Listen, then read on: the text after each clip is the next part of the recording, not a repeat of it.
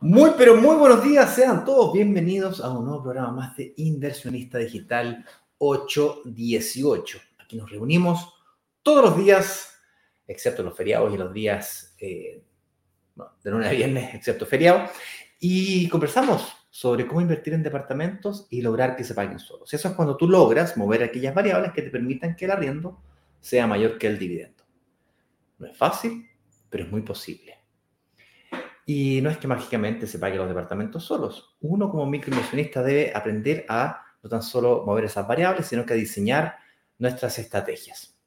Es por eso que tenemos herramientas, un ecosistema aquí en Brokers Digitales que nos permite lentamente, sin prisa, sin pausa, ir en el sentido de dirección correctas a lograr finalmente invertir en un departamento y que se nos pague solo. Hay gente que la logra la primera, hay gente que tiene que seguir invirtiendo o moviendo variables, reinvirtiendo, etcétera, etcétera, etcétera. Y todos los días conversamos sobre un tema en particular. El tema que hemos preparado para el día de hoy es, redoble tambores, mm, el barrio que las grandes empresas construirán un nuevo mall. Interesante esto. Eh, déjame hacer una pregunta aquí hacia el director. La perdón, la gente que está en Instagram por los ruidos. Me dan un segundito.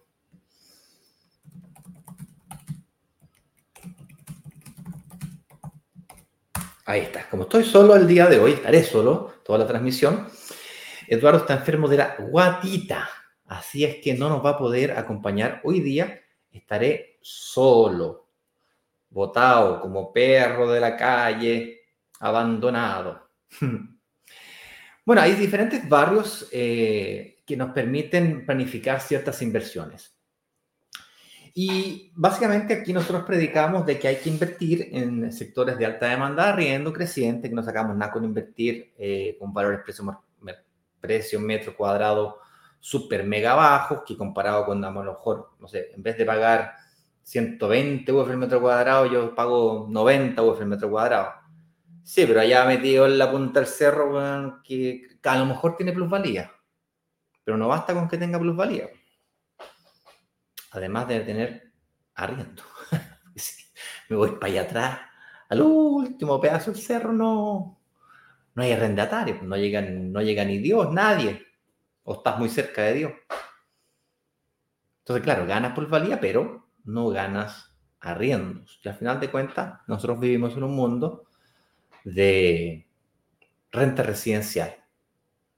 Así se llama nuestro negocio. Eso es básicamente comprar propiedades, aquí específicamente hablamos de departamentos, con el claro propósito de arrendarlo.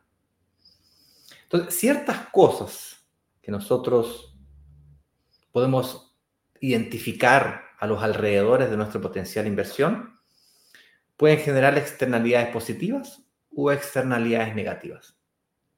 Y vamos a hablar de este mundo y estas cositas de las externalidades, qué es lo que es eso, las externalidades y qué tal, y vamos a analizar cómo un centro comercial, un mall, y de qué tamaño y qué características tiene y qué estudios se tienen que hacer de factibilidad eh, económica, una, una empresa como un centro comercial, tienen que hacer antes de tomar una decisión de invertir tantos millones de dólares. Suena evidente, suena lógico, el título podría ser la respuesta, ¿ok? A nuestra información. Sin embargo, es medio delicadito, tenemos que mm, cuidar de no equivocarnos en algunos detallitos, unos cogollitos ahí que nos pueden hacer pisar el palito. ¿Vale? Y yo asumo que nadie aquí quiere pisar el palito, entonces vamos a tratar de compartir aquellas cositas que a nosotros nos llaman la atención. Hacerle doble clic le llaman también. Muchas gracias, señor director. Continúe nomás, póngale candela. Eh, antes de comenzar, ¿no es cierto? Vamos a, me gustaría, antes de comenzar a hablar de este tema, digámoslo, el barrio en el que las grandes empresas construirán un nuevo centro comercial o mall. A todo esto, paréntesis. ¿Saben cómo le dicen aquí en Brasil a los malls? Porque tú te metías aquí a hablar con un brasileño y le decís, no, que el mall para allá y el mall para acá y el mall para allá y el mall para acá. ¿Qué? ¿Dónde? ¿Cuándo? ¿Qué mall? ¿Qué, qué es eso? No, no, no cachan. Y aquí hablan de shopping center. Que puede ser parecido a Chile, pero en Chile estamos acostumbrados a llamarle mall. Me llamó mucho la atención. Historias, historias del mundo brasileño. Entonces, con eso dicho, es importante que sepan que hoy día, martes 5 de diciembre, vamos a tener lo que llamamos un lanzamiento relámpago. Déjenme compartirles pantalla aquí. Ah, compartir pantalla. Diablos, se me fue. Todo de nuevo. Compartir pantalla, lanzamiento relámpago. Y vamos a compartir el enlace dentro de algunos minutos más. Pero básicamente, aquí, cuando ustedes vean la pantalla, déjame ver si se ve. Se ve. La gente que está en Instagram se va a tener que imaginar. ok. Se va a tener que imaginar esto. Eh, en esta página que preparamos especialmente, le llamamos eh, brokersdigitales.com slash relámpago, es un lanzamiento muy rápido que durará 24 horas. Eh, es hoy día a las 7 de la tarde. Es decir, quedan 10 horas con 35 minutos para que estemos al aire nuevamente explicando este proyecto. Y además nos pidieron dos cosas, fíjate, la semana pasada. Tal vez te enteraste o no, pero la semana pasada hicimos un lanzamiento de entrega inmediata bien grande con inmobiliaria llamada Norte Verde.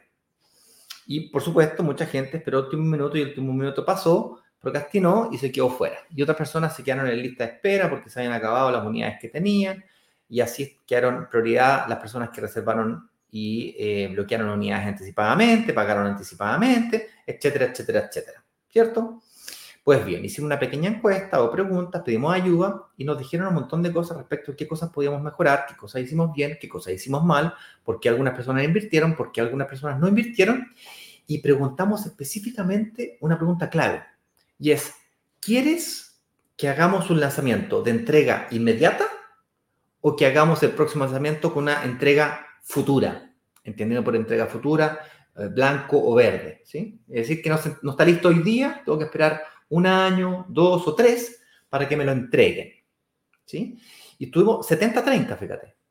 70%, no me sé el valor exacto, pero 73.33 y, no sé, 37 o 36.7, no sé. Valores aproximados, 70-30. ¿sí? El 70% de las personas encuestadas o que respondieron esto dijeron entrega futura. Y el 30% dijo entrega inmediata. Nosotros la verdad esperábamos 90-10, 95-5, 85-15, más o menos eso. Pero fue 70-30. Eso nos sorprendió. Entonces decidimos hacer dos cosas. Uno, este martes, hoy, haremos un lanzamiento de entrega futura. La entrega futura te permite tiempo para prepararte para un crédito hipotecario. Particularmente hoy día, muchos de ustedes reclaman, dicen, no, no invierto porque las tasas hoy día están altas. Bueno, también podrás ver en la noticia, los expertos, todo el mundo, lo puedes ver en el Banco Central, está comenzando a bajar la tasa agresivamente. Y a pesar de que hoy día, dada la incertidumbre que hay en el mercado, los bancos están restrictivos y eso se puede reflejar en aumento de tasa, la realidad es que la tasa está con una tendencia, tendencia a la baja. Por lo tanto, de aquí a uno o dos años, cuando realmente tienes que sacar el crédito hipotecario, la expectativa es que la tasa esté más baja y consecuentemente tiene sentido promesar hoy día, es decir, congelar el precio del departamento hoy día. Y si siguen subiendo los precios de los departamentos, tú ya compraste el precio de hoy, que hay unas ofertas bien importantes hoy día. Y bueno, en, en 12 meses más, en 18 meses más, la tasa estará más baja. Puedes hacer los cálculos de hoy día, a los arriendos de hoy día, y si la tasa va a estar más baja en el futuro y los arriendos van a comenzar a subir en el futuro, eventualmente, a lo mejor no en los próximos 12 meses, pero sí en los próximos 18, los próximos 24. Es más, tú debiese planificar los próximos 5 años, no los próximos 24 meses. La inversión inmobiliaria es una inversión de largo plazo, 5 años, 10 años, 15 años. Tú debes analizar un periodo largo, proyectar hacia el futuro. En este caso particular, dado que es una entrega futura, bueno, debes proyectar la primera fase, ¿no es cierto?, que es de qué la entrega, pero para hacer tu toma de decisión tienes que proyectar de aquí a la entrega, pero también, digamos, 5 años, 10 años. Y de aquí a 5 años, 10 años, la probabilidad de que aumente el arriendo es muy alta y la probabilidad de que saque una tasa más baja que hoy día es muy alta también. Por lo tanto, si de hoy día los cálculos te quedan una diferencia en contra, no es tan grave porque eventualmente el arriendo va a subir y la tasa tú la vas a sacar con una tasa más baja. Recordando que siempre podrá exigir la, existir la portabilidad financiera, lo cual te permite renegociar las tasas. Paréntesis, las tasas hoy día, la mayoría, está sacando tasas del 5.3, 5.5, si bien es cierto, hay gente que saca el 665, también hay gente que saca al 48 y 45. La media en todo caso está en 5, 5.3, 5.5. Y el día viernes el Banco Central, el Banco Central no, el Banco de Estado sacó una promoción con tasas del 4.7, 4.8. Eso te dice que el Banco Central es como el punta de lanza, intenta marcar la pauta para que se produzca competitividad y los bancos comiencen a bajar las tasas de los créditos hipotecarios, que por cierto son tasas de largo plazo. La segunda cosa que nos pidieron, además de una entrega futura, con un 70% de, interés en eso, es que eh, reactiváramos, republicáramos las clases. ¿Qué es eso de las clases? Pues bueno, nosotros habitualmente hacemos workshops que terminan con un lanzamiento. Entonces hicimos tres clases que te preparaban para un lanzamiento. Pues bueno, hoy hay un lanzamiento y estas tres clases te permiten prepararte para el lanzamiento de hoy. Son clases que duran tres horas, perdón, eh, que duran dos horas cada una. Es una inversión de seis horas, que lo puedes mirar rápido. No tengo tiempo. Tendrás tiempo en el futuro para prepararte, pero no dejes pasar la oportunidad.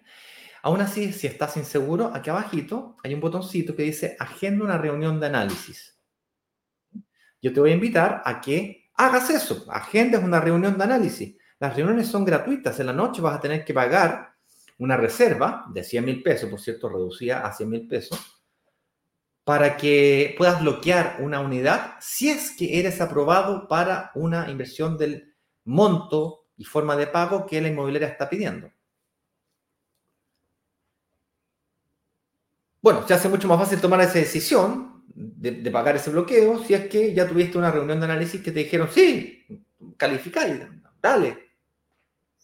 Y aquellas personas que están inseguras, dado que la reserva es garantizada, eso quiere decir que tienes 14 días para arrepentirte, o en el caso que no califiques también se devuelve, entonces pues pierdes más no intentándolo que intentándolo que no te resulte esta noche. ¿Vale? Eso era lo que quería decirles antes de comenzar. Básicamente es eso. Acá abajo va a aparecer, ¿no es cierto?, el link a brokersdigitales.com relámpago. La gente que está en Instagram puede ir a la descripción de la cuenta, justo aquí, o puede mandar un mensaje por directo que le mandamos los enlaces para que ustedes puedan revisar y verla, eh, ver estas clases. En la noche, quienes estén en los grupos de WhatsApp podrán ciertamente recibir las notificaciones de, eh, con cierta anticipación, probablemente hoy día a las 11, 12 del día, dos horas antes y por supuesto cuando estemos en vivo para que sepan que ya comenzamos. No hay ser cosa que por el simple olvido, pues eh, se te pasa la oportunidad. Recordando que es un relámpago, son 24 horas y pasó la vieja. Les quiero recordar de que las oportunidades de inversión tienen ciertas características. O sea, tú el mismo proyecto lo puedes encontrar en la página web, lo vayas a encontrar después en el marketplace de brokers digitales o de otros brokers como Capitalizarme, socio nuestro pero no con estas condiciones. ¿Ok? Con eso dicho, vámonos a hablar del tema del día de hoy. El barrio en el que las grandes empresas construirán un nuevo mall. Nosotros acá hemos comentado muchísimas veces que en lo que se trata de la región metropolitana, que es hoy día por excelencia en donde hay mayor demanda de arriendo y creciente, no quiere decir que en otros lugares de Chile no las haya, pero definitivamente que en Santiago o en la región metropolitana es donde este fenómeno de alta demanda arriendo creciente ocurre con mayor intensidad. Tanto es así que hoy día en Santiago es donde están instaladas estas empresas de administración profesional. Hay varias, por lo menos tres o cuatro. Nosotros particularmente tenemos convenio con tres. Entonces, si es que tú quieres trabajar con alguna de ellas y quieres que estas empresas te resuelvan tu problema de la administración, o tu desafío de administrar tus propiedades para que no se transforme en un segundo empleo, tenemos los convenios, los convenios correspondientes con Nokit, con Asset Plan y con Capitalizarme Rent. Tres empresas con las que tú puedes trabajar. Dicho sea, dicho sea de paso, yo me estoy cambiando desde Asset Plan a Nokit. Me estoy cambiando en este momento. Eh, ¿Qué más les puedo comentar? En Santiago, cuando brokers digitales, es decir, Eduardo, yo, el señor director, buscamos oportunidades de inversión de nuestro marketplace, que tiene, no sé, 40, 60 proyectos ahí disponibles, nos cuesta mucho trabajo encontrar propiedades que sean, que sean oportunidades. Todo lo que está allá adentro son grandes oportunidades, por lo tanto, nos cuesta mucho negociar cosas además de. Y el primer lugar por donde comenzamos es por la ubicación.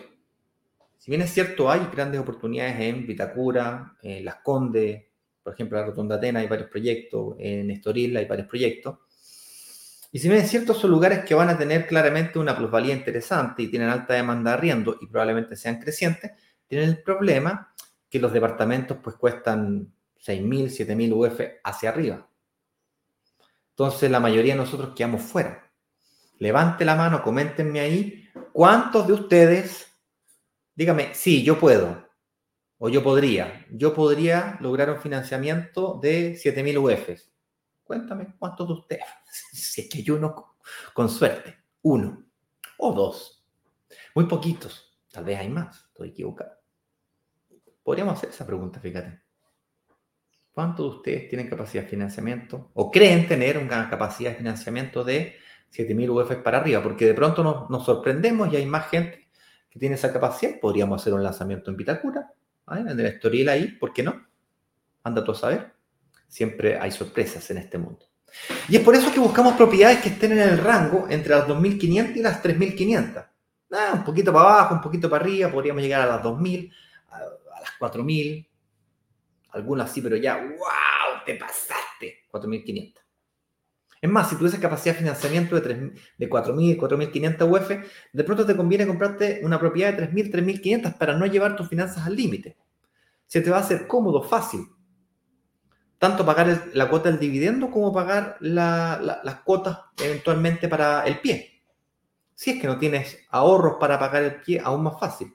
O acelerar el proceso de inversión pagando pies más rápido. Como hemos comentado muchas veces, como en la clase 3, por ejemplo, Mientras más rápido pagues el pie, más rápido puedes invertir en una segunda propiedad.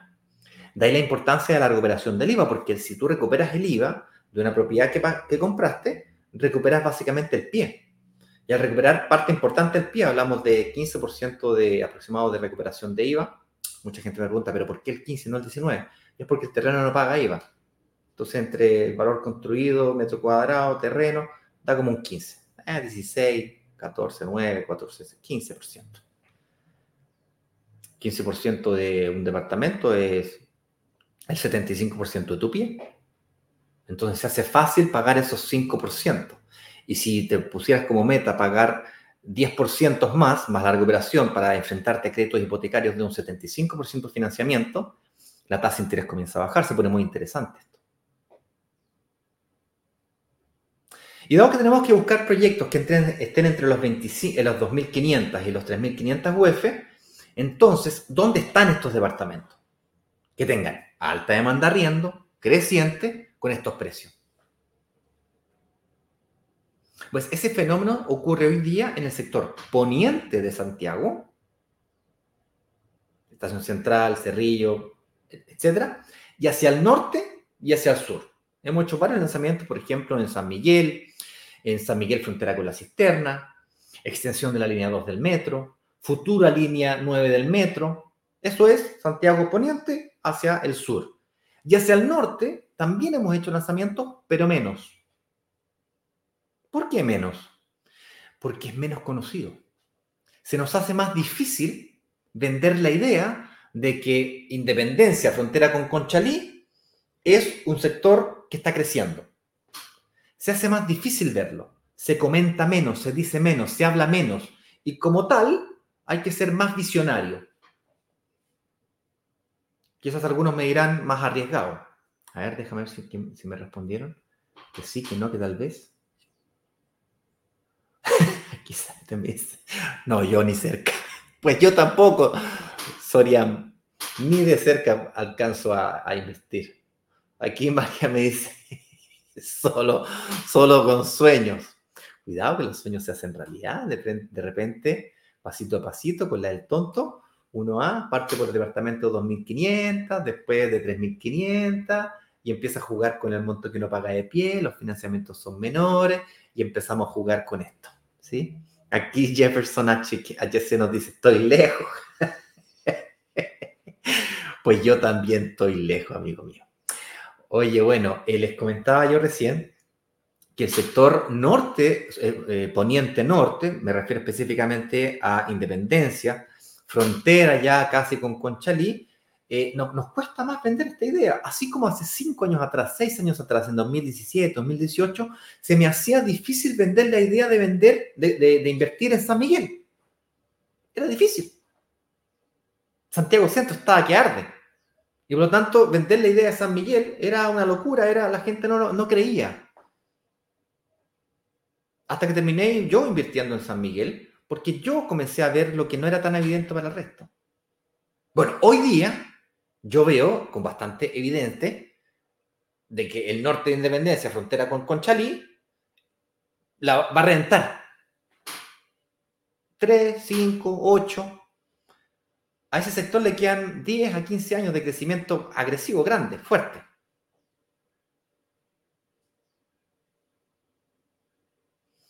Entonces, hoy día vamos a analizar cómo es que yo podría saber si es que efectivamente esos sectores están creciendo y cómo están creciendo. ¿Ok? Por cierto, no quiere decir de que San Miguel sea malo si te voy a hablar de independencia. Y no quiere decir que invertir en Santiago Centro sea malo si es que te hablo de, Estoril o Estación Central. Cada sector con sus características, ventajas y desventajas. Por cierto, vamos a responder preguntas eh, al final del partido para no desconcentrarme en los bandos. Yo me hice aquí un poquito de una pequeña pauta que dice más o menos así. Dice, en Independencia con Chalí se construirá un nuevo mall premium panamericana desde el 2024. Interesante.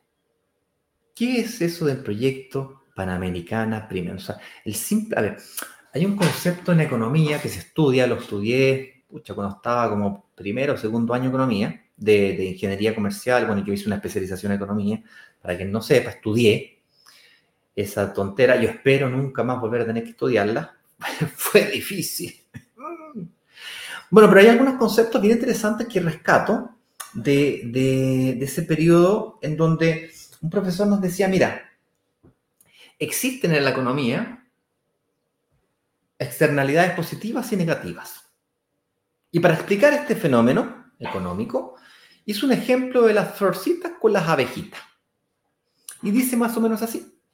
Supongamos que yo tengo una hacienda, un campo, de una persona que cultiva flores tiene su cultivo de flores, maravilloso, lindo, lo riega todos los días, lo cuida, lo mantiene, hace todo un esfuerzo para regadíos por goteo y todo un esfuerzo por cuidar sus flores maravillosas. Y tiene un gran esfuerzo económico y de tiempo para poder hacer este trabajo maravilloso de tener estas flores lindas. Y al lado, un día se le ocurre a otro campesino, plantar o hacer una, eh, ¿cómo se llama esto? Em, una empresa, una colonización, ay, ¿cómo se llama? De apicultura, creo que es el nombre. Abejitas. Y cultiva abejitas para hacer miel.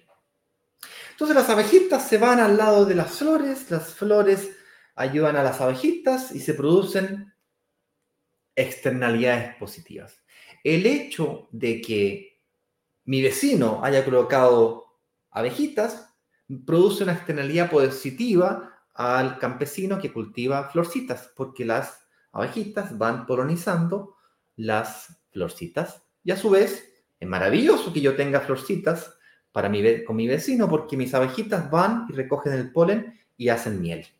Y de buena calidad más encima, porque mi vecino tiene buena calidad de flores.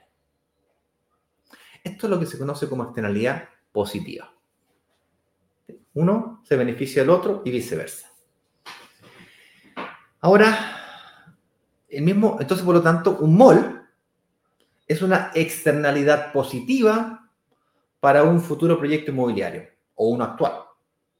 Si yo tengo casa en el sector, pues un mall mejora la calidad de vida porque las cosas me, comienzan a quedar más cerca. Probablemente un supermercado, tiendas. Hoy día los malls tienen todos los servicios, hasta compraventa de autos tienen metida adentro. Entonces, por lo tanto, es una externalidad positiva para todo el sector. Parecido al fenómeno de una línea nueva estación de metro. Externalidades positivas a un sector, barrio o área. No a la ciudad completa, o tal vez sí, pero menos, pero claramente en un sector, barrio o área se produce una externalidad positiva. ¿Sí? ¿Entiende? Ahora, ¿y externalidades negativas? Bueno, las externalidades negativas sería, por ejemplo, que a este señor que cultivaba flores, el vecino al lado, se le ocurra transformar ese terreno en un basural.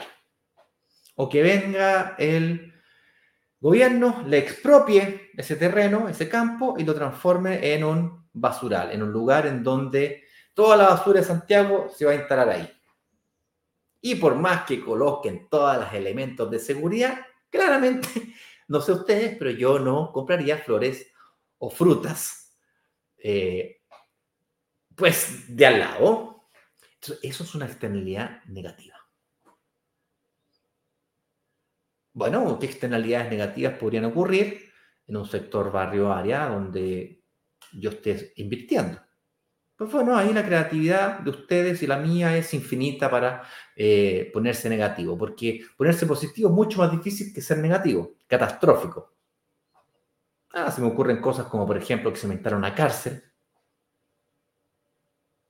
que hay un terreno abandonado con una toma, que pues no se me ocurren más cosas en este momento, pero con certeza a ustedes se le ocurren 10, 50 cosas más. Pero lo que quiero tratar de decir es que claramente se produce este fenómeno de externalidades positivas negativas. Y en Independencia, frontera con Conchalí, se construirá un nuevo Mall Plaza Premium Panorama eh, Panamericana y esto comenzará en 2024 van a ser 58.356 metros cuadrados según la información que me saqué de internet. Ustedes pueden hacer lo mismo si quieren. Hablamos de una inversión de 40 millones de dólares.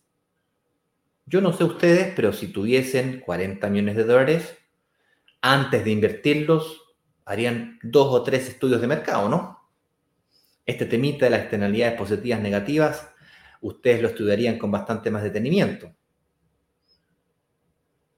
probablemente esta empresa que está construyendo e invirtiendo estos 40 millones de dólares no tan solo hizo estudios de mercado, sino que además tiene mucha experiencia, no tan solo construyendo, sino que además hizo los análisis de cómo se está comportando la demanda de vivienda en ese sector. Es decir, hoy día viven X cantidad de habitantes. ¿Será que en el futuro cercano, para cuando yo termine la construcción de este centro comercial, dos, tres años más, va a haber más o menos gente queriendo venir aquí. Que el hecho de que yo esté construyendo va a atraer gente, pero ¿y si no? O sea, así como ustedes tienen miedo de la economía, de las guerras y tal, los bancos tienen miedo. El único que no tiene miedo son los, políticos, el gobierno. El resto de los mortales, sin entrar en temas políticos, estamos preocupados entonces, si es que yo voy a invertir 40 millones de dólares, yo voy a alucinar de que esta gente hizo los correspondientes estudios de mercado que me permiten asegurar de que aquí, en mi centro comercial, va a venir y va a entrar mucha gente. Para que yo pueda cobrar por arriendo, porque si es que no viene nadie, yo tengo que cobrar muy barato y mi negocio no se hace lucrativo. Es por eso que yo puedo comenzar a pensar que quizás tal vez Independencia y Conchalí tienen algo interesante, digno de pegarle una miradita. No hacer cosas que por irme a la segura termino invirtiendo en un lugar que tiene plusvalía, pero dejé pasar la oportunidad de un sector con mayor plusvalía. Ah, no, es que yo soy conservador. Sí, de hecho la inversión inmobiliaria es para gente conservadora. Pero dentro del mundo de los conservadores, como todos nosotros, hay cierto nivel donde yo puedo arriesgar un poquito más. ¿Bajo qué? Bajo cierto prisma de manejar información que el resto de Chile no maneja. Es más, yo los desafío a que ustedes miren esas tres clases, comiencen a hablar con su círculo cercano, a ver si es que ellos opinan lo mismo que usted o si es que ellos ven lo mismo que ustedes. Yo les garantizo que ustedes ven esas tres clases y comienzan a transformarse en el bicho raro de su círculo cercano. Salvo su círculo cercano también las mire. Yo te digo, ni siquiera con mi familia logro que muchas veces entiendan lo que estoy hablando. Es habitual que me tilden de loco, que me tilden de raro. No, te volviste loco. No, qué raro eso. Recuperación del IVA. No, eso es para la empresa, no. Yo no quiero hacer empresa. No, qué lata. No se dan cuenta que con, como empresario individual o con tu RUT, que el giro correspondiente, que es una figura que existe en el servicio de impuesto interna como contribuyente, sin invertir un peso, eres capaz de recuperar el IVA. Y cuando siguen invertir sin hacer un gran inversión, no tenéis que constituir una empresa, sacar ruta empresa, nada de eso. La mayoría de Chile no sabe de esto. A lo mejor tú sientes que todo el mundo lo conoce porque te metiste y comienzas a ver cosas que para ti hoy día son evidentes, pero que para el resto de Chile no lo son.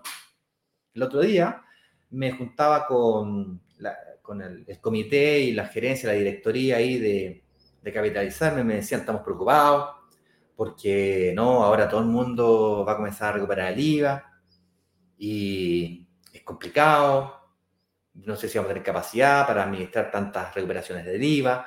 ¿Será que esto es viable? Preocupado. Y yo por dentro, de hecho se los comenté, dije, pero qué arrogancia. ¿Pero cómo? No, así eso. Arrogante por tu parte pensar que porque tú tenés 300 personas recuperando el IVA, esas 300 personas representan la realidad, la realidad de Chile. O sea, estamos, somos 20 millones de habitantes, pues, bueno. Perdón mi francés. No me puedes decir que 300 personas representan una economía de un país. Ok, réstale que solamente 6 son capaces de invertir en propiedades de 2.500, bueno, 6 millones, no sé, por una cantidad, ponle 2 millones. 2 millones de la población de Chile son capaces de invertir en propiedades de 2.500 a 3.500. Perfecto. Y tú me estás diciendo que de ese universo de 2 millones, 300 están recuperando el IVA. Ponle 1.000, ponle 2.000, ponle 10.000 si queréis.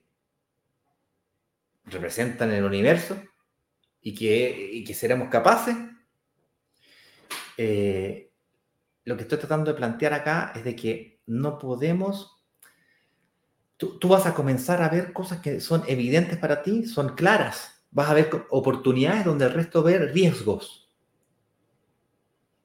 Entonces, ¿cómo yo puedo convencerme de que ciertos sectores son buenas inversiones? Estudiando un poquito más. Por ejemplo, a partir de ahora, si es que no lo sabías, van a construir un invertir cerquita de ahí, un poquito para allá, un poquito para acá. Es que otro detalle. Invertir un poquito para allá, un poquito para acá, no es lo mismo que invertir un poquito para allá que un poquito para acá. ¿Por qué? Porque generalmente los desarrollos inmobiliarios de renta residencial de edificios se desarrollan en las grandes avenidas. Yo no sé si ustedes han cachado que de repente, mm, como que, a ver, la gente que está más familiarizada con el sector oriente, que es donde yo nací, para bien o para mal, nací ahí, por lo tanto lo conozco mejor. Y las Condes para arriba Poquindo, no sé si ustedes cachan, pero en el fondo una cuadra hacia allá, o dos máximo, construyeron edificios. De ahí para adelante, no sé, pues de las Condes hacia, hacia Colón, prácticamente no hay edificio. Y hay una línea nomás.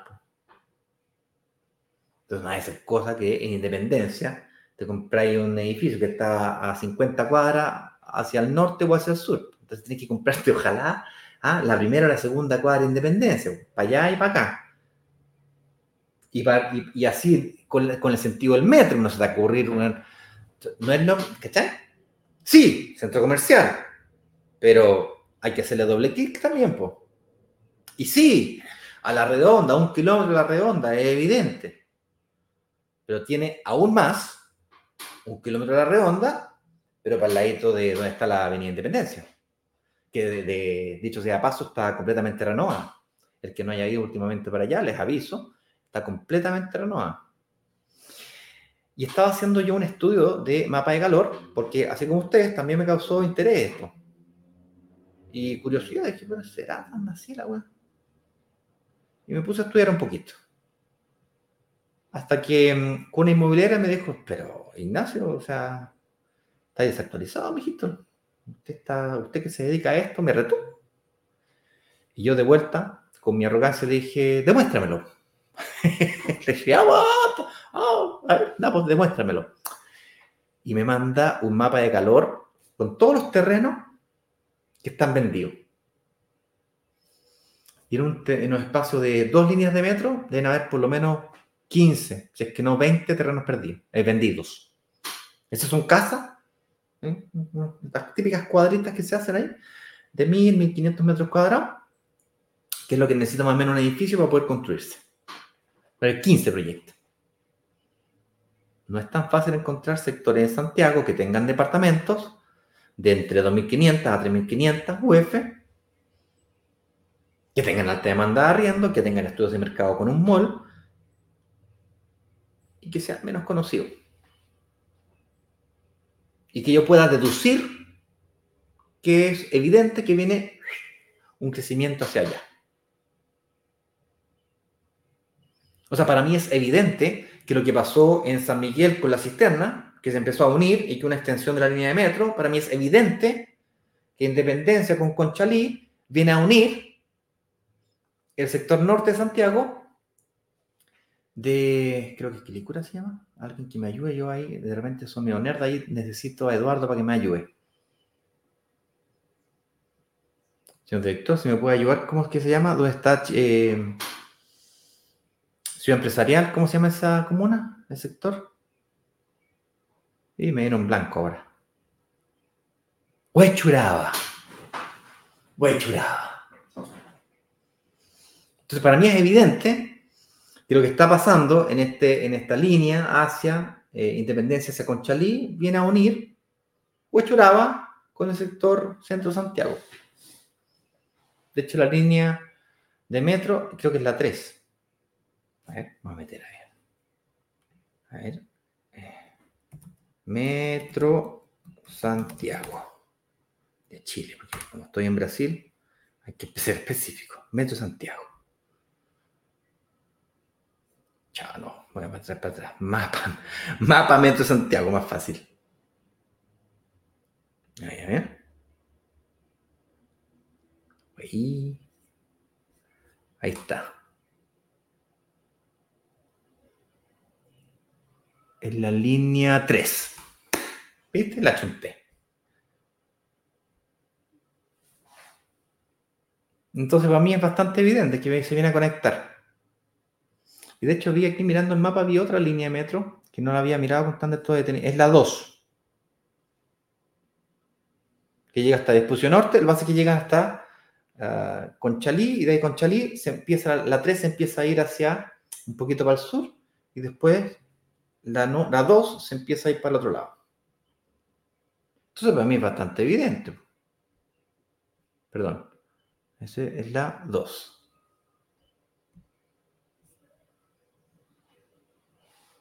Déjame ver los banners que me preparé. Siendo las 8.56.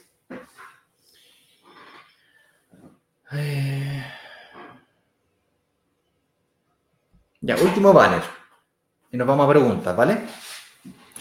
¿Por qué resulta mejor invertir en barrios emergentes que en consolidados? Esto es lo mismo que decir que invertir en barrios de alta demanda riendo creciente. Es una forma diferente de decir prácticamente lo mismo.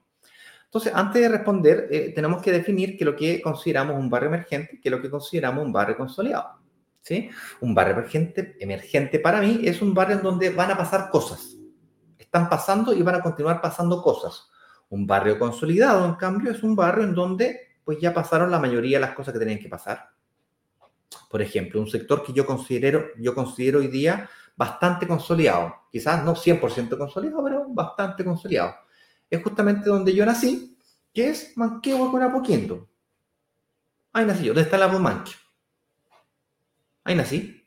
Antiguamente eran puras casas. Estaba en la Pumanque y puras casas. De hecho, la, la Pumanque, alguna época que estaba más o menos nomás. Medio peligrosón. De hecho, más, Manquevo con Apoquindo ahí el corazón de las Condes. Hoy día se habla que el corazón de las Condes va a ser Estoril, como que se fue para el oriente. De hecho, el último semáforo es Estoril. Vivir de Estoril para arriba era irse al, pueblito de las Condes, el pueblito de las Condes, la canción. Era, pero vivir, pero en el cerro para arriba.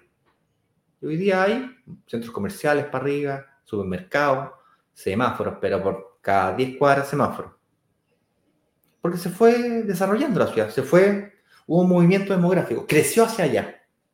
Pero el problema es que hoy día se fue a un sector donde los, los valores de los departamentos son muy altos, entonces quedamos la mayoría de nosotros fuera. Entonces, para mí, Manquehue con Apoquindo es un sector relativamente consolidado. ¿Los precios de las propiedades en ese sector aumentan? Sí, aumentan, pero poquito. Mi madre, de hecho, compró junto conmigo en el año 2005, 2006, no me acuerdo la fecha exacta, compró un poco después que yo. Y compró un departamento de dos dormitorios, un baño, donde antiguamente estaba en Las Condes, ahí en Noruega, frente a la Leona. Un edificio ahí bien bonito, con su piscinita, un par de pisos. Se compró un departamento de dos dormitorios, un baño.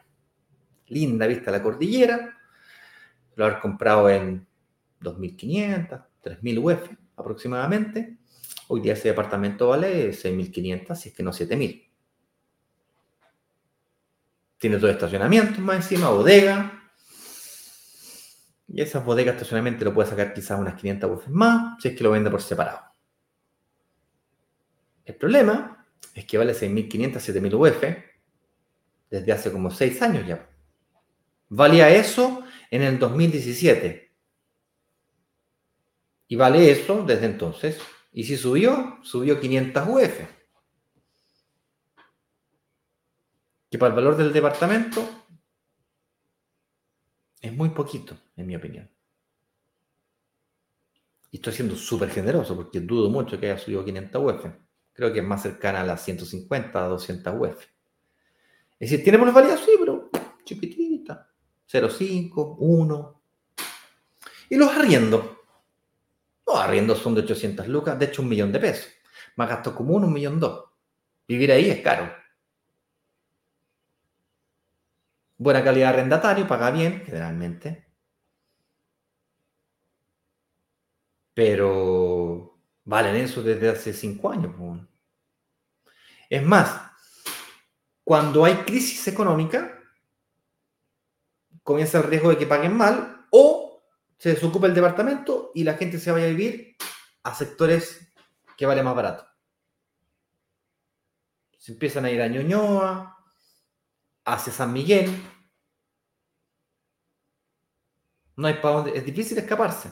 Empiezo a ir a, yo le llamo a estos sectores puentes, varios puentes. Es un sector consolidado. ¿Es malo invertir en, sectores consolidados? Depende. Si tú no estás buscando plusvalía y estás buscando estabilidad, consolidado podría ser una, una alternativa. Generalmente pagas más caro, pero suavecito. Barrio emergentes es más adrenalínico y depende qué tan emergente sea. Es como un avión, el despegue de un avión. Primero, pum, parto para arriba, después crece, pero crece cada vez menos y después se estabiliza.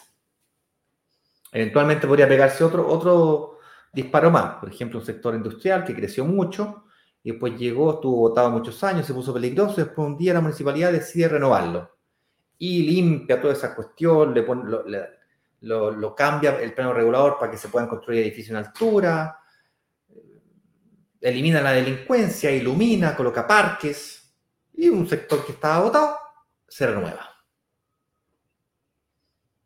Y sectores, por ejemplo, ahí que estarán puras casas, nuevamente, en vez de ser puras casas de dos pisos, tres pisos, hasta 20 pisos pueden tener los departamentos, los edificios, perdón, y por lo tanto un terreno que antes no valía nada pasa a costar más caro. Eso es una definición de barrio emergente, es un sector que van a pasar cosas o están pasando cosas. La plusvalía o valorización de un activo no es lineal. Yo aprendí esto en el año 2017 al 2020. Escúchate esta. Me compré un departamento en 2.300 UF por ahí por el año 2005. 11 o 12 años después, en el año 2016, para fines del 2016, yo hice una tasación de este departamento. En el 2016, para que no sepa, yo quebré y tenía pensado perder todo y entregarme. Ya me entrego, pate la no tengo nada, lléveselo todo. Esa era mi postura, en quebré, pues, no tengo nada que hacer. ¡Ah! Llorando para la corneta, sintiéndome, pero la más basura más grande del planeta, pero Me llama al banco y me dice, no, no, no te presenté en liquidación porque el departamento que te compraste en 2.300 UF, hoy día vale 5.500, 5.300, me dijo. Me debís 1.600 porque ahí iba amortizando. Así que tenéis 3.000 UF ahí de patrimonio y me debía aproximadamente 3.000. Por tanto, ahí vamos a hacer un rescate, te vamos a bajar la tasa, te vamos a subir los años. Pa, dije yo, ¿cómo puede ser posible? Dije, aquí me hago la América, weón. No tan solo no hice nada para ganarme 3.000 UF, que son como 100 millones de pesos hoy día, 108, sino que además se pagó solo. Entonces yo creí que mágicamente los departamentos se habían pagado solo. Yo, yo pensé que los departamentos todos se pagaban solo. Con el tiempo me di cuenta que no se pagaban solo los departamentos por sí mismos, sino que había que aprender a mover ciertas variables, como esta, para que se pague solo. Sectores donde va creciendo, de alta demanda de arriendo creciente. ¿Por qué me di cuenta de esto? Porque lo que yo pensé en ese momento fue, oye, mm, oye, qué mágico. Tengo una idea, dije yo. Me voy a quedar con el departamento, lo podría haber vendido, pero me quedo con el departamento y si creció 2.5, casi tres veces su valor en 10 años, entonces en los próximos 5 años va a crecer como mínimo 50%. 50% de 5.500 2.500 UF, 3.000 UF. Dije yo, mm, en 5 años vale 5.500, perdón, vale 5.300, va a valer 7.500, 8.000 UF. Un dormitorio y un baño. Gran sorpresa, gran. En 2020 tuve que vender el departamento o vendí el departamento porque el departamento costaba 5.500 UF. Es decir, había valorizado 200 UF en 4 años. 17, 18, 19, 20. Entonces, la valorización de un activo, la plusvalía, no es lineal. Esa gente que yo veo que me dice, no, los departamentos no los voy a vender nunca, en mi vida nunca no se venden. Yo me quedo pensando, ok. Yo, yo no lo veo tan así, digamos, pero ok. Lo que podría justificar que tú no vendas una propiedad es que pierdas tu acceso al financiamiento. Eso sí. Porque vende la propiedad y no puedes apalancarte nuevamente. Eso sería terrible. Para quien no lo sepa, apalancarse quiere decir de que yo pago el 20% o el 30% de un departamento, el otro 70% o 80% lo paga el banco. O lo financia el banco. Y cuando se valoriza el activo de 100, pasa a costar 105, tú ganaste 5 millones y pusiste 20. 5 sobre 20 es el 25% de rentabilidad. Este es un cálculo eh, muy burdo, muy bruto, pero así tiene ROI, retorno de la inversión, alto. ¿Por qué? Porque ganas plata con plata que no es tuya. Oye, pero el 75% tengo que pagarlo yo. No realmente, porque si con el arriendo el activo se va pagando, entre comillas, solo. Al principio del periodo de 10, 15 años, esto hay que calcularlo anualmente y, proyectado. a ver, hay una, hay una cuestión que le llaman en, administración que estudié, otra cuestión que estudié, que es evaluación privada de proyecto. Esto es un proyecto de tu negocio inmobiliario. Es una inversión privada de evaluación de proyecto. Tienes que hacer una evaluación. Y esto es inversión inicial, flujo mensual, venta. Se le puede calcular algunas tasas más, complejas, como pasa como la tasa interna de retorno, entonces tú calculas cuál es la tasa de retorno que, podría, que tiene esta inversión. Aquí los más financieros también a entender. Los que no, es que tú básicamente tienes que calcular la totalidad del negocio, pues no solamente las 20 lucas, 50 lucas o 100 lucas que tenías a favor o en contra. Si tú quieres vivir de las rentas, tienes que construir patrimonio que te permita hacerlo. Tienes que llegar a tus... Mientras antes mejor. El perro me está moviendo. Mientras antes mejor. Pero no es que un departamento que aún no se ha pagado solo te hace vivir de la renta. Tienes que construir patrimonio. Mientras más rápido mejor. Entonces después, al principio pagáis el 20%, después pagáis el 30%, después el 40%, después el 60%. Y a medida que vas perdiendo tu capacidad de financiamiento, tenés que ir construyendo patrimonio que te permita esa diferencia entre ingreso y dividendo, tal que eventualmente comienzas a vivir de la renta. Pero demoráis cuánto? 10 años, 15 años. Hoy en día, y con esto termino y me a preguntas, hoy de una persona, un joven de entre 25 y 45 años, se le hace muy, muy fácil acceso a financiamiento si es que tiene un comportamiento pago razonable, una renta razonable, de entre un millón y medio a dos millones y medio. Inclusive podría invertir con rentas menores que eso si tuviese alta capacidad de pago mensual o complementar la renta. Y hay gente que invirtiendo a futuro eventualmente dice, no, yo me cambio pega, me hago horas extras, y hoy día ganan un millón y para de aquí a dos años se comprometen mentalmente y voy a llegar a un millón siete, un millón y medio, y ahí ¡pah! saco mi crédito hipotecario, invierten acorde una propiedad, acorde a esa capacidad de financiamiento, que va a estar entre las 2.200 y las 2.500 UF, y en vez de dar un pie del 20%, dan un pie del 30 o el 40. ¿Por qué? Porque tiene más capacidad de pago. Por ejemplo, un joven de 25 o 30 años vive con los papás, gana un millón de pesos, pero ahorra 800 lucas. Y se propone quedarse con los papás dos años más. Pretendía vivir con los amigos, pero eh, va a quedar dos años más aquí con los viejos Total, como gratis, al ojo gratis, no pago luz, no pago agua, 200, 300 lucas para carretear y el resto lo ahorro. Y digo, compadre, vaya, en vez de, en vez de pagar 20%, paga 30%. Y esa diferencia que paga más pie, bueno, tiene financiamiento menor. En vez de, de comprar un departamento 2.000, el 20% serían 400. En vez de pedir un financiamiento de 1.600 UF, 2.000 menos 400, 1.600. un financiamiento de 1400. Y ¡pop!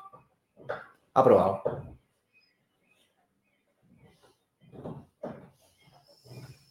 Entonces, se me olvidó que está donde quería llegar con esto.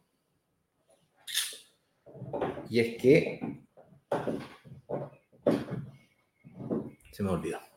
Me vino un, una vez en tú. Ah, me acordé que entre los 25 y los 35 años tú puedes construir un patrimonio gigante hoy día en Chile. Te compras un departamento de 3.000 UF, recuperas el IVA de 3.000 UF. Mira, hay una, hay una estrategia nueva para la gente que tiene capacidad de financiamiento un poquito mayor, de 4.000 UF.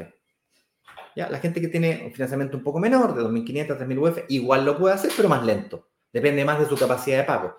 Te voy a dar un ejemplo de una persona que tiene la capacidad de financiamiento de un departamento de 4.000. Se compra un departamento de 4.000. Paga el 20% de 4.000, que serían, el 10% serían 400. Em, pero el 10% serían 400 UF. ¿Estoy bien o no? A ver, con la calculadora. Eh, un segundito. 4.000, 1, 2, 3, por punto 2 igual 800. Entonces, 800 UF es el pie. Pero de esas 800 UF tú recuperas el 15% del valor del departamento. Es decir, de las 4.000, 1, 2, 3 por punto 15 de las, 400, de las 800 UF. 4.000, 1, 2, 3 por punto 15. 600 UF. De las 800 recuperas 600. Con esas 600 UF te puedes comprar un departamento de 3.000 UF. Porque 3.000 UF, 1, 2, 3 por punto 2 igual 600 UF. Y eso es sin capacidad de pago mensual. Vamos a suponer que pago mensual hasta la, para comprarte el departamento 4.000, pago mensual, pago mensual, pago mensual, dejaste de pagar mensualmente y en ese mismo te compraste uno, te compraste el segundo. Uno de 4.000 y uno de 3.000, así, en espacio de seis meses, que es lo que más o menos se, demora uno en recuperar el IVA. Te compraste el de 3.000 y recuperaste el 15%. 3.000 por punto 15, 450 UF. Y 450 UF más o menos es el pie de un departamento de 2000 UF. A ver, 2000, 1, 2, 3 por punto 2. 400 UF. Te faltan 50 UF.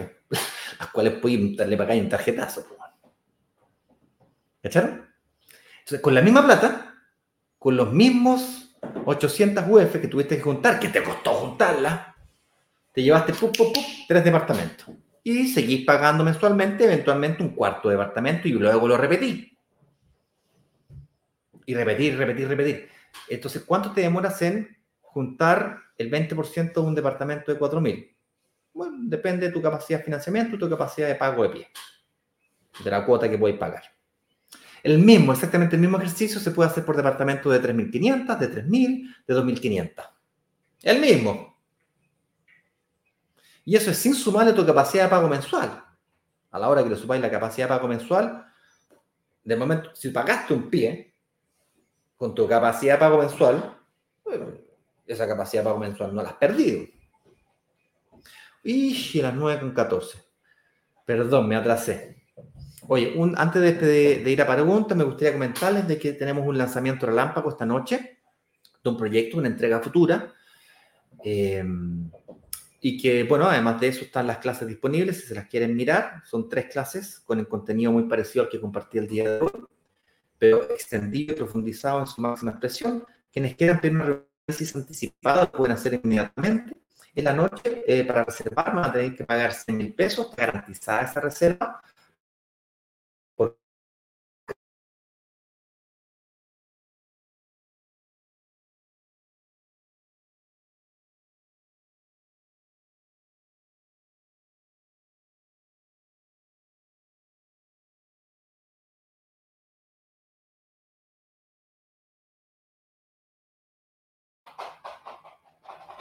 Además de eso, la razón por la cual hay que pagar esas 100 lucas no es por la reunión, no, se confundan, las reuniones son gratis.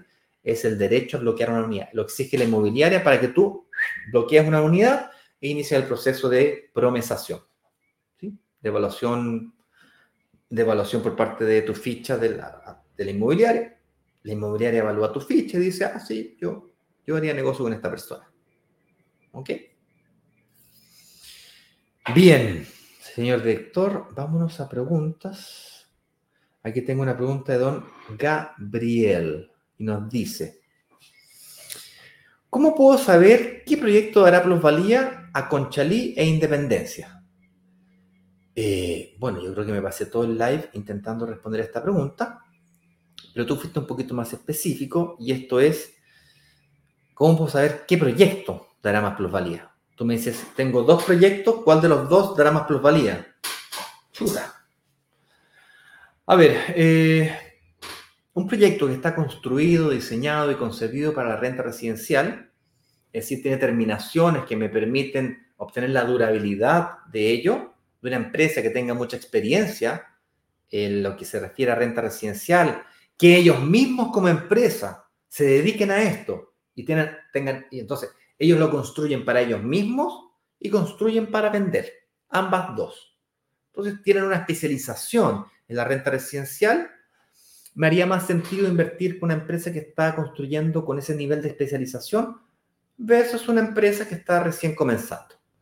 Ahora, la empresa que está recién comenzando, si no es cierto, tiene menos experiencia y tiene menos proyectos, se me hará tal vez más fácil negociar con esa empresa versus una empresa grandota.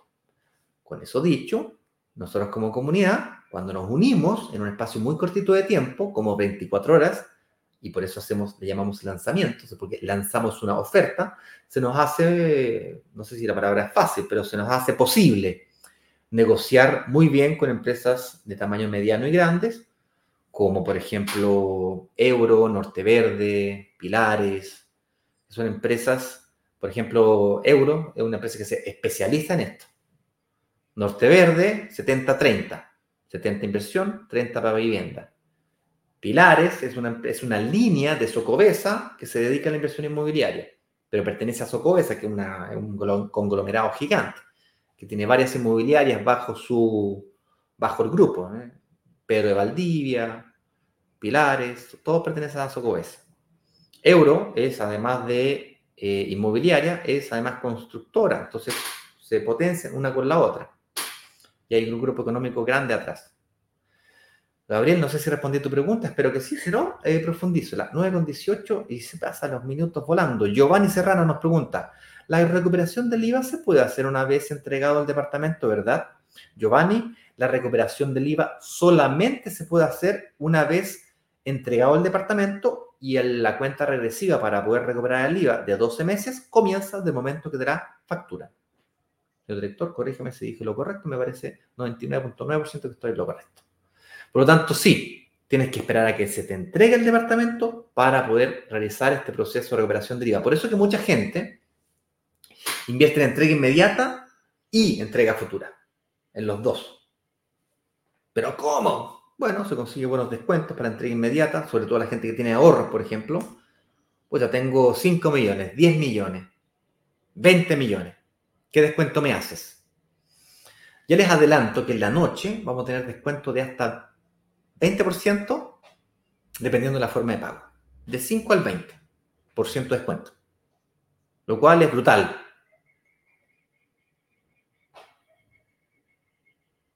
Si tenéis plata, va a hacer grandes descuentos. Y la inmobiliaria de la noche es grande. Hay gente que le tiene miedo a las inmobiliarias pequeñas esta inmobiliaria es grandota. No garantiza que las grandes no puedan quebrar, pero bueno, para eso están los seguros en verde que le llaman. Tienes que asegurarte de que se salga y se haga bien. Antiguamente lo hacíamos directamente en inmobiliaria contigo, hoy día triangulamos nosotros para asegurarnos de que se emita correctamente los seguros, porque ya nos ha pasado que las inmobiliarias pasan cuchufleta y no firman eh, los contratos. Ya nos ha pasado. Entonces, aprendemos más de los errores que de los aciertos y ahora ya Nica. Primero, asegurando de que se firme esto, sobre todo en entrega futura. Entrega inmediata da un poco lo mismo. Porque inmediatamente, no, hay ni siquiera necesario sacar el seguro, porque pasando y pasando, te, paso el crédito, te, paso, te pago el departamento, me pasáis el departamento. Entonces, ¿seguro de qué? Si está construido, está con recepción final, está ahí. Siguiente pregunta. Mauricio Gutiérrez nos pregunta, consulta, cuando una propiedad se arrienda por día, ¿ese ingreso es considerado por los bancos para una evaluación de un nuevo crédito? La respuesta es sí. Correcto que sí. Ahora, la arriendo por día, al igual que para la recuperación del IVA, tiene que ser con el giro correspondiente. Y puede ser como, como empresa, eh, como persona natural con giro o empresa individual. La respuesta es sí. Sí. Eh, los ingresos como eh, Airbnb, Booking o arriendo por día, en realidad estrictamente es por noche, ¿eh? cuidado. Los arrendas por noche, no por día. Pero bueno, para un lenguaje más coloquial se entiende que por a huéspedes, digamos, no a arrendatarios. El concepto sería, se lo arriendo a huéspedes, que se alojan desde un día, una semana, un mes, y tú le puedes colocar las reglas que tú quieras, mínimo tres noches, máximo tres meses, o mínimo un mes, también puede ser.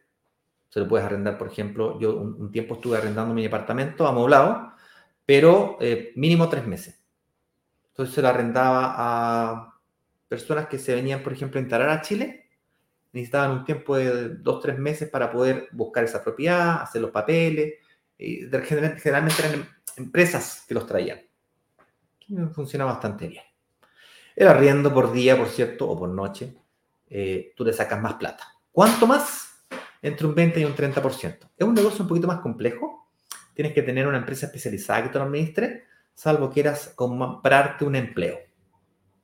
Si te quieres comprar un empleo y hacerlo tú mismo, yo lo he hecho, eh, digamos. esto no es simplemente subir un par de fotitos a Airbnb y luego apretar un par de botoncitos para confirmar una reserva. Es bastante más que eso que hay gente que lo hace así de forma súper amateur y le va bien, Sí, pero yo supongo que tú, Mauricio, querrás hacer algo profesional que efectivamente no se transforme en un dolor de cabeza o, como decía recién, en un segundo empleo. O sea, al final, empleo todos aquí ya tenemos, si no, no estaríamos acá.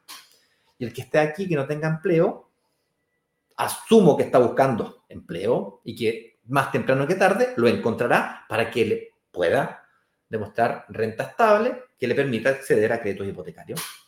Si es que esa no es la postura, estás perdiendo tu tiempo acá con nosotros, porque nosotros, para que se pague solo un departamento, necesitas del crédito hipotecario, si no, no lo pagas, no se paga solo, lo pagaste tú. Es decir, si te compras el departamento al contado, lo pagaste tú.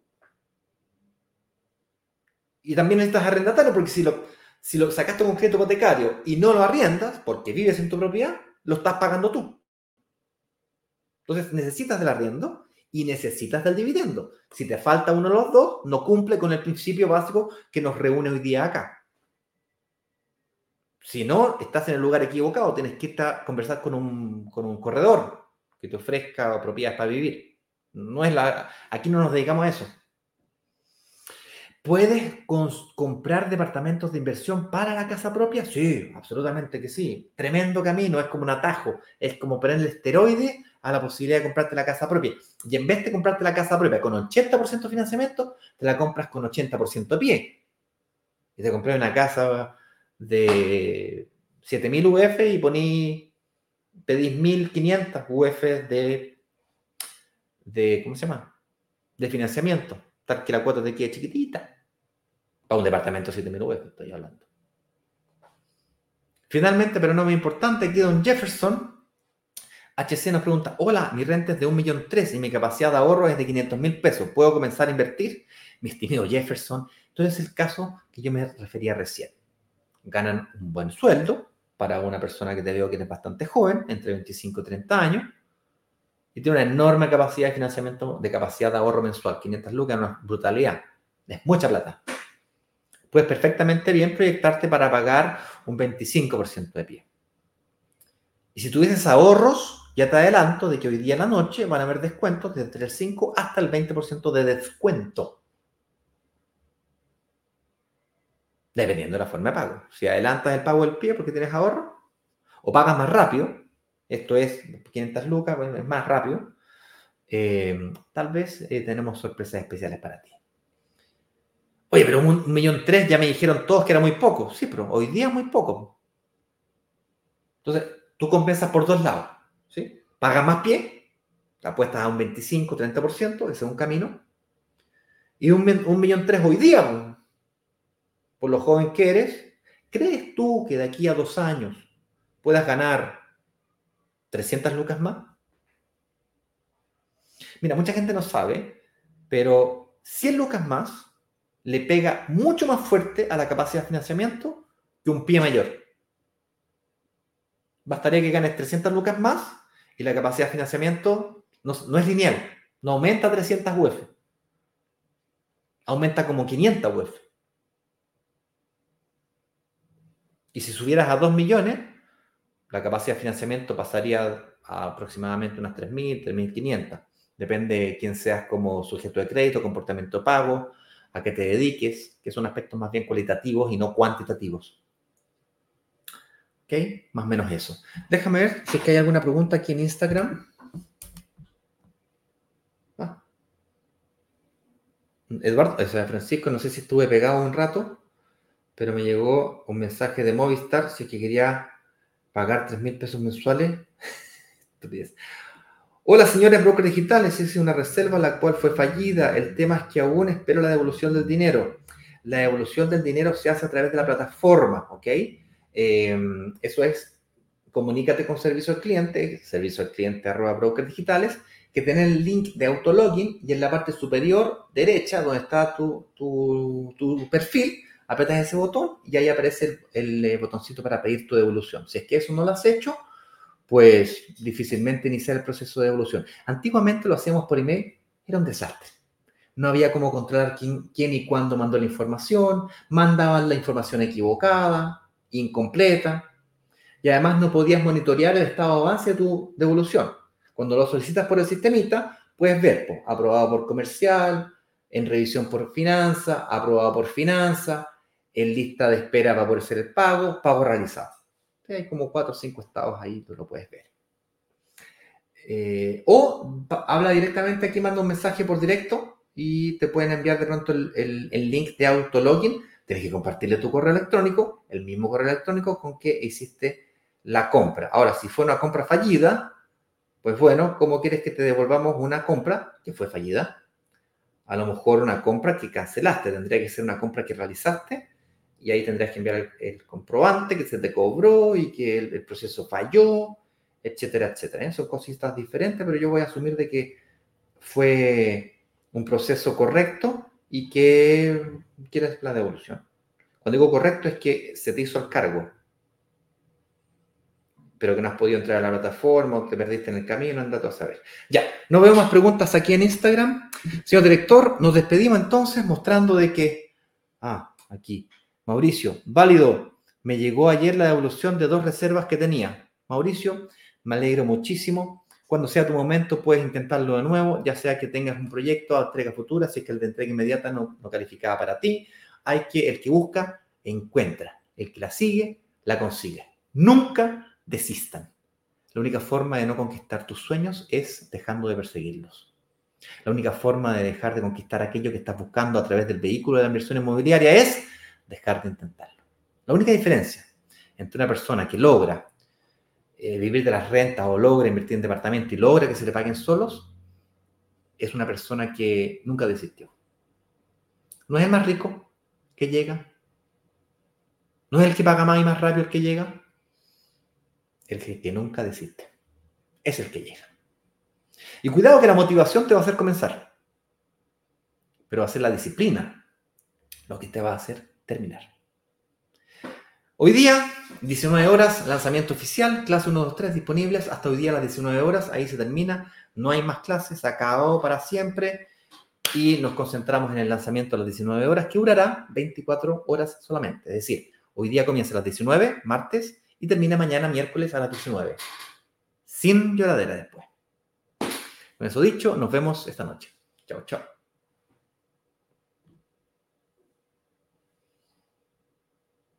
Cerramos. Chao.